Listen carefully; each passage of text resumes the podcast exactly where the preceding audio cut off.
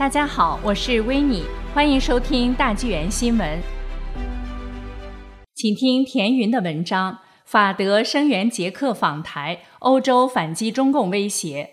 八月三十日，捷克参议院议长维特奇率八十九人代表团抵达台湾，进行高规格访问，引各界注目。八月三十一日，正在欧洲访问的中共外交部长王毅称，维特奇此行具有挑衅性。与十四亿中国人民为敌，并威胁要让其付出沉重代价。王毅放话后，捷克外交部长佩特里切克当日宣布召见中共驻捷克大使。佩特里切克表示，中方的言论已经突破了界限。九月一日，维特奇在台湾立法院发表讲话，题为《民主国家团结一致，致力捍卫共同价值》。他表示，此行是为了强调已故总统哈维尔推行的以价值观为基础的外交政策。捷克参议院五十二名议员当中，五十位同意他出访台湾。维特奇之后向媒体介绍访台的主要目的，包括加强与台湾的经济、科技、传信研发合作，以及确保捷克的主权独立性。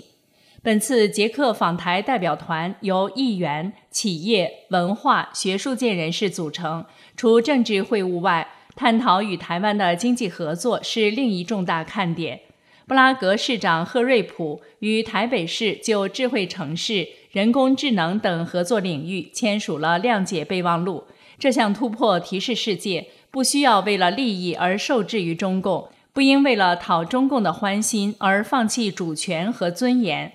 放开眼界，以守护普世价值为前提，开拓新的市场，结交值得结交的经济伙伴，这才是正道。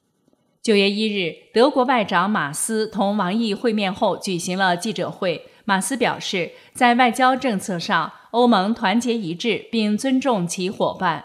我们希望反之亦然。威胁恫吓不合适。这是马斯以欧盟轮值主席国外长的身份回应王毅对维特奇的批评和威胁，代表了欧盟的立场。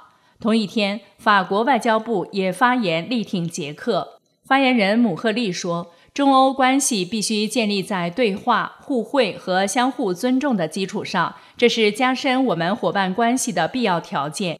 因此，不能接受中国对欧洲联盟成员国的任何威胁。”我们表示声援捷克共和国。至此，捷克、德国和法国的官方表态给了中共三记耳光。此乃中共近期在欧洲遇到的最直接、公开的抵制，表明欧洲不向中共屈服。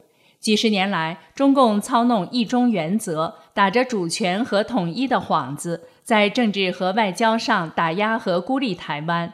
中共记恨。台湾的民主自由对大陆所产生的影响也令中共惧怕。中共长期对台渗透和统战，企图将其统一到党的领导下。另一方面，中共不能容忍任何政府的有台行为，因为那将助长台湾的声威，反衬中共的暴虐本性和执政失败。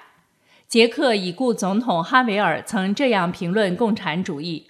这种乌托邦曾为我们展示了一个地球上的天堂，但最终却产生了古拉格群岛，令很多民族遭受了无尽的痛苦和践踏。当前，中共因隐瞒疫情、强推港版国安法、肆意侵犯人权而四面树敌。他又对捷克、挪威发号施令，反诬对方干涉内政，其狂妄霸道令原本对华温和的多个国家忍无可忍。各国应更加严肃地反思共产主义的灾难性存在，并以实际行动抵制中共的渗透和进犯。此番捷克参议长的行动以及德法的声援意义重大，他们打破了中共制定的涉台潜规则，明确捍卫欧盟的价值观，向更多欧洲和整个世界发出了积极的信号。